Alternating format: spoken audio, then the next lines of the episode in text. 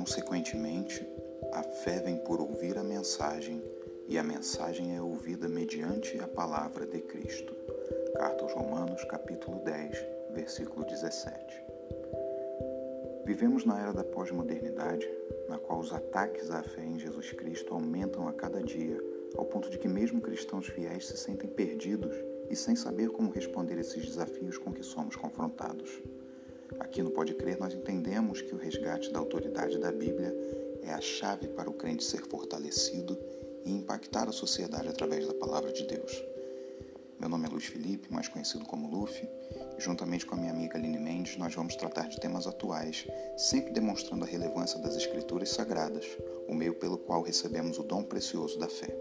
Contamos com você junto com a gente nessa jornada.